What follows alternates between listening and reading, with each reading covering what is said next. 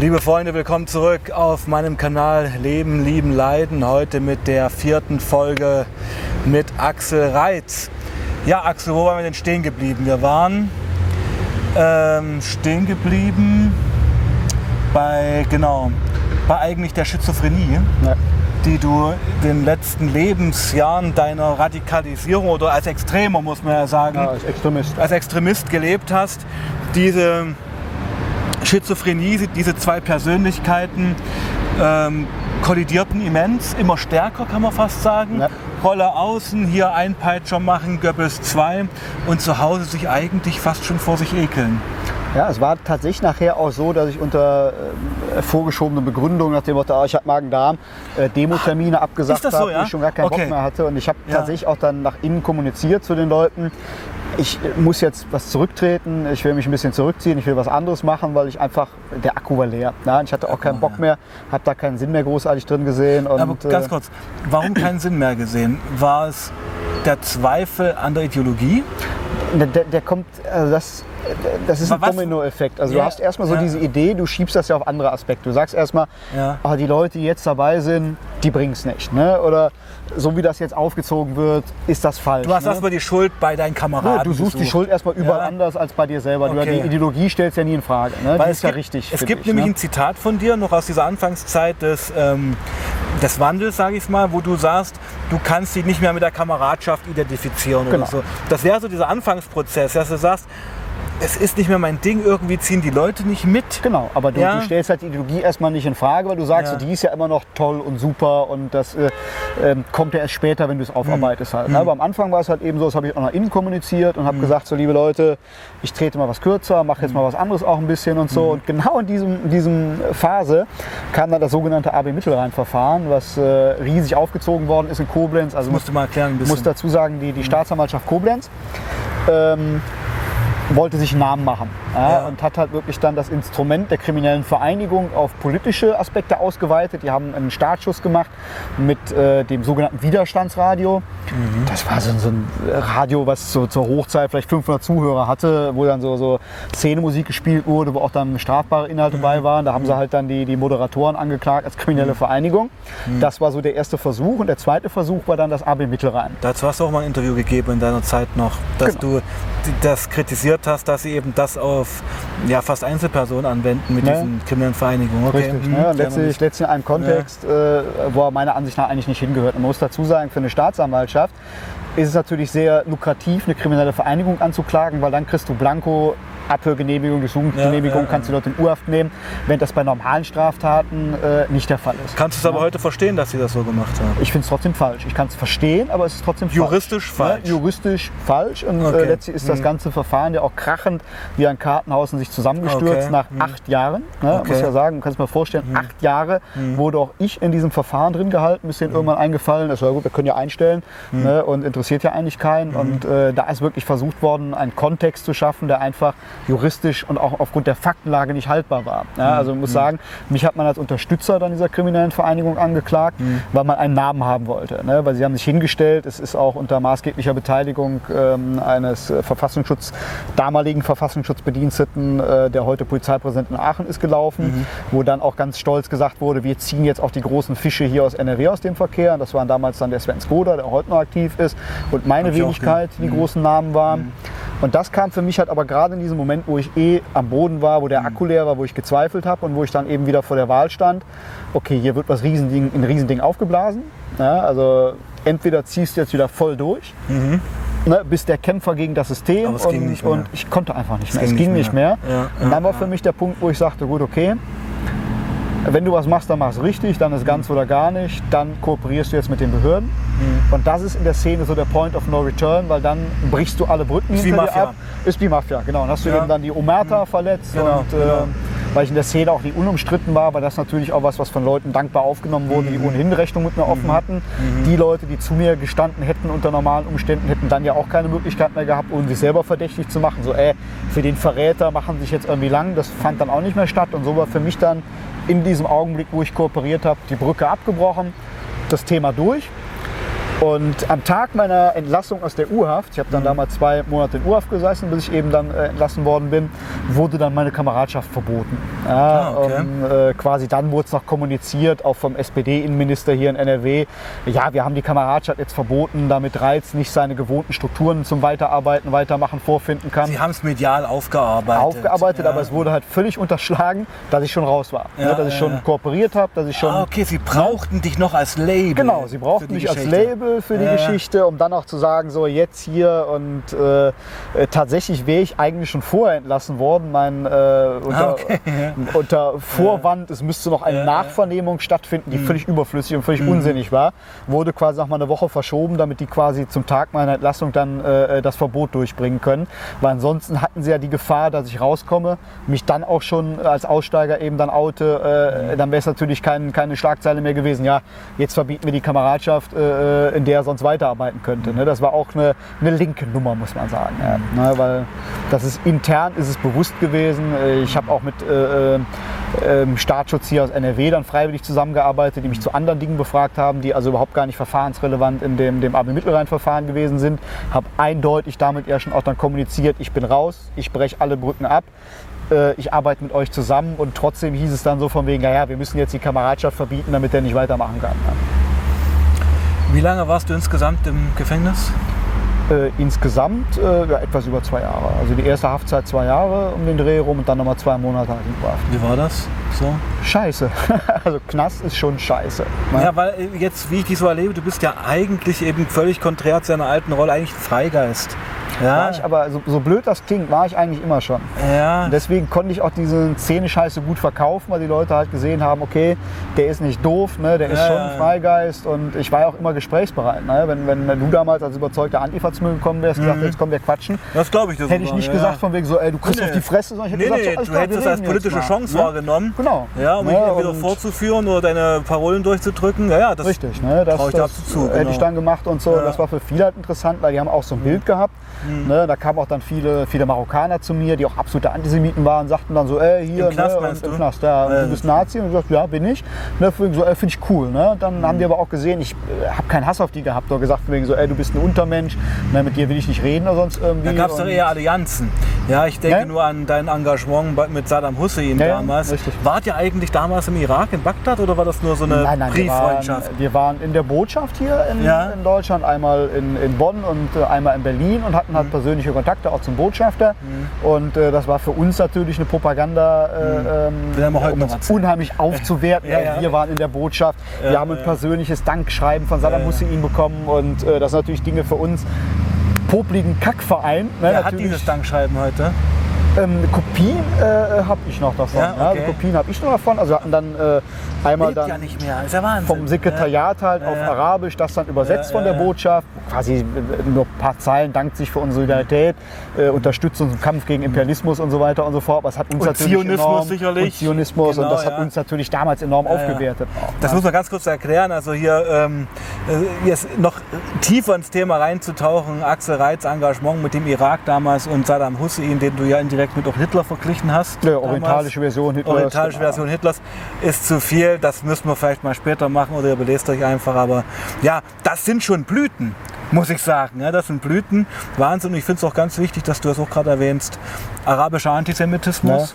Ähm, keine kleine Hausnummer mehr hier in Deutschland. Ähm, das hat einfach mit dem Zuzug äh, dann, ja, äh, vieler Araber und Muslime zu tun, was ja völlig legitim ist. Aber in dem Moment, in dem wir ähm, die neuen Mitbürger als gleichwertig ansehen, müssen wir sie eben auch dort kritisieren, wo es notwendig Man, ist. man muss da Ja. tatsächlich sagen, nicht jeder Muslim ist Antisemit. Nee, aber natürlich nicht. In der, der Aber es gibt muslimischen große Community Strömungen. ist Ja. Antisemitismus ist immer greifbar. Ist Ja. immer da, gibt ja auch viele auch die Frage Untersuchungen. Israel. auch die Frage Israel, ja, natürlich. Existenzrecht Also, Israels. nicht, wir nur mal so einen Ja, ja. Al-Quds-Tag uns angucken in Berlin. Ja. Unerträglich, Gott sei Dank da, verboten worden Was da ja jetzt. endlich Ja. mal, ne, was Ja, da ja. wirklich da geäußert wird und was da Juden von Gas sich gegeben wird. Juden ins Gas und Ohne gesellschaftlichen Aufschrei. ja, ja. Das aber das auch ist ja, ist ja das ja. Mhm. Weil es da ja Migranten sind, würde man sich ja dann wieder dem Verdacht aussetzen der Ausländerfeindlichkeit, wenn man da äh, nicht differenziert Ja. genug drüber reden würde. Wo man einfach mal sagen muss, ähm, die Probleme sind immanent, die Probleme sind da, die Probleme müssen thematisiert werden. Das hat nichts mit Ausländerhass und Ausländerfeindlichkeit zu tun.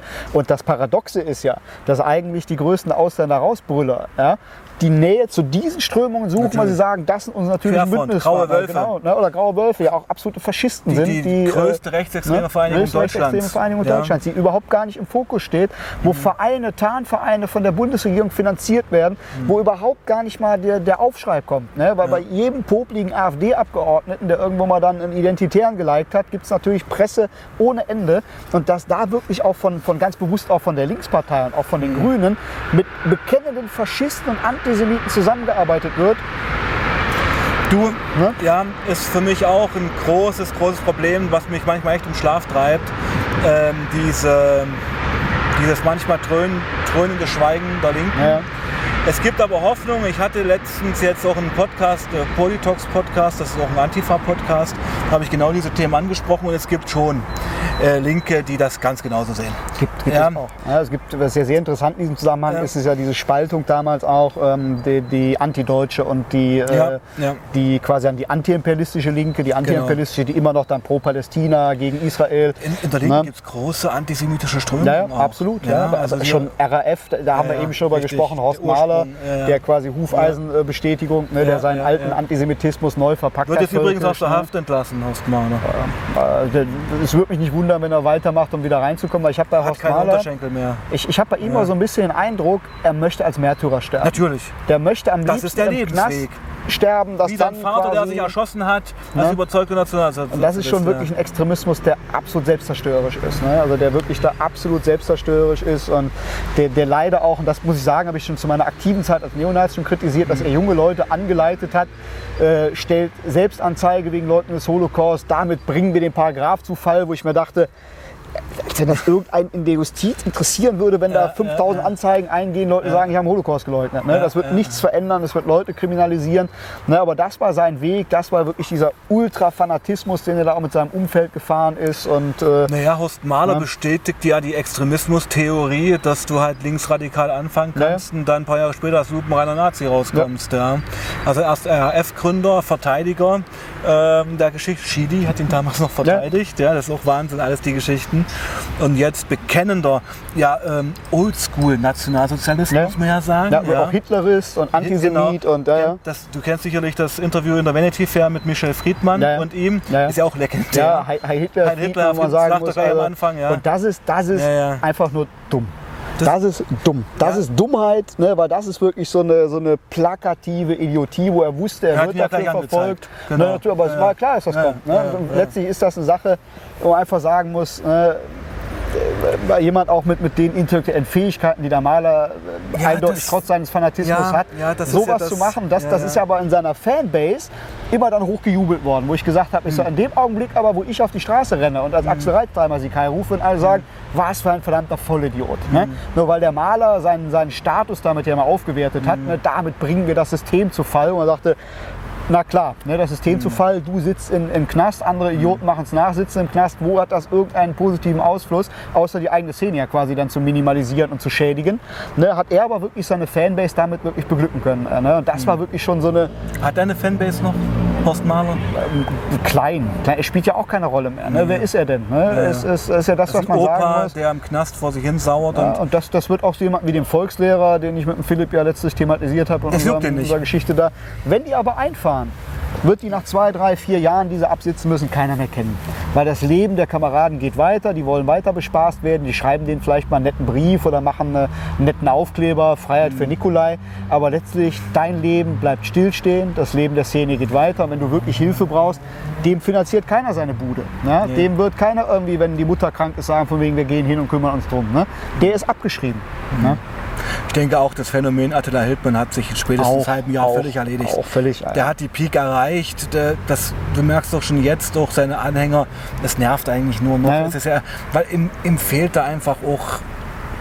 das Laissez-faire. Das, ja, das, das- Problem ist halt, Ja, die haben ja auch diesen Anspruch, da ist ja auch diese Wutbürgerszene, die Mhm. man sieht, die im Schlepptau auch der AfD teilweise mitläuft. Das sind Leute, die sind ganz schnell politisiert und meinen dann von wegen, ich mache jetzt drei Monate lang Facebook, Fulltime-Post, äh, ich äh, verbreite fünf Wahrheitsartikel und fünf Flugblätter, Ändert nichts. dann muss die Welt sich Ja. geändert haben. Und Politik ist halt immer eine Sache, die, die lange Zeit in Anspruch nimmt. Da muss man Ja. teilweise in Dekaden denken und gerade Ja. auch wenn Dinge schiefgelaufen sind, über Jahre und Jahrzehnte hinweg, die sich dann erst als Problem herausgestellt haben, die werden nicht mit Fingerschnipp über Nacht umgewandelt werden. Ja, und das wollen die aber. Und wenn das nicht geschieht, wird auch nicht hinterfragt, okay, mein Weg vielleicht zu schnell oder zu viel, überfordere ich die Leute, sondern dann sind wir die anderen schuld. Dann wieder, wir werden unterdrückt, wir werden belogen, die äh, fälschen die Wahlergebnisse, die, die sorgen dafür, dass wir nicht weiterkommen. Und man hat wieder dann tausend Finger, auf die man zeigen kann, der, der, der, der, der ist schuld, nur ich selber nicht. Ja. QAnon-Bewegung ist ja auch. Ja, Trump kämpft gegen irgendwie die, die Kinderfresser und Man kommt ja Kinderschänder. gar nicht mehr hinterher, Fisch, ja. Fisch Also irre, Fisch vom Pizzagate über Ja, ja. irgendwelche kinderhudrigen Leute und Bill Melinda Gates Stiftung. Ähm, ja, es ist, Ja. die Mikrochips, die uns dann implantiert werden, äh, wofür? das ne? hat ja nun mit Nationalsozialismus nichts mehr zu tun, weil ich finde auch, heute als überzeugter Naz deutscher Nationalsozialist, auch wenn du daran glauben würdest, es würde ja global gar nicht mehr gehen.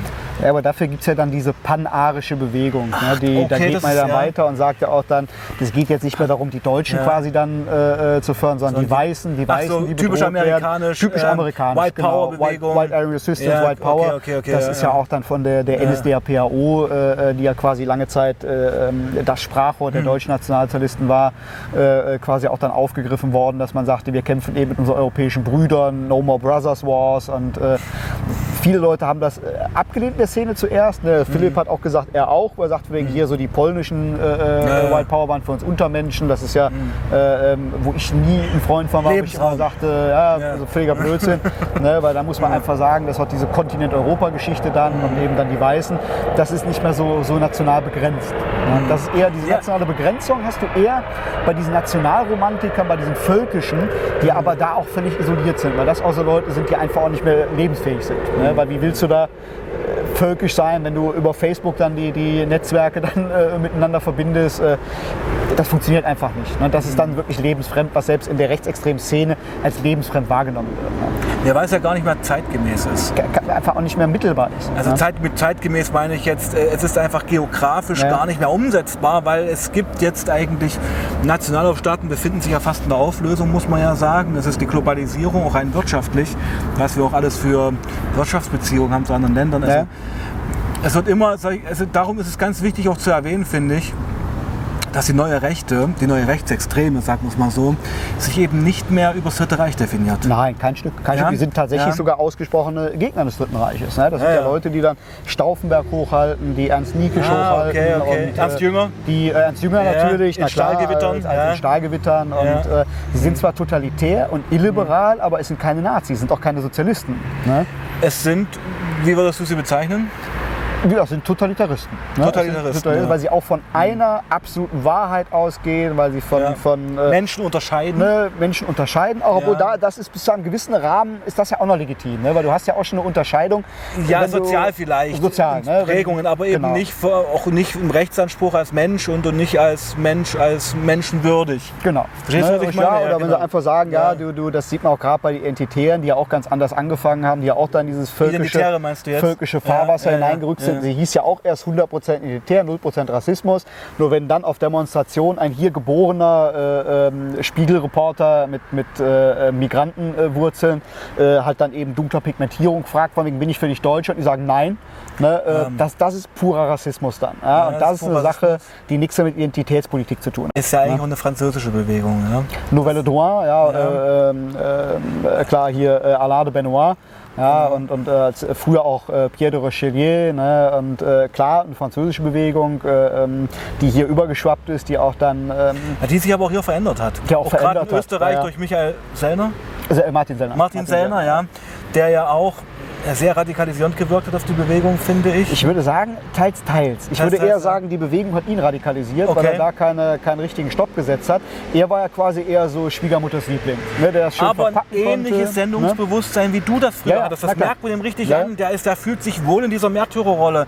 Der ist eigentlich dankbar über jede Hausdurchsuchung, die bei ihm stattfindet. Ja, Also teils, teils. Also er ist, äh, er macht damit PR, aber er hat doch schon ganz schön zu knabbern gehabt durch teilweise, wenn da äh, ähm, staatliche Repression auch zu spüren gewesen ist für sie, weil er hat sich das anders vorgestellt. Ne? Man muss ja sagen, die Identitären sind ja erklärterweise auch gescheitert mit ihrem Konzept. Isoliert sind sie eigentlich, und ja. der, der Kubitschek hat ja selber gesagt, das Label ist verbrannt. Mhm. Ne? Und auch da werden ja dann wieder die Linken für verantwortlich gemacht, die dann Mhm. Herleitungen hergestellt haben und alles ausgegraben haben.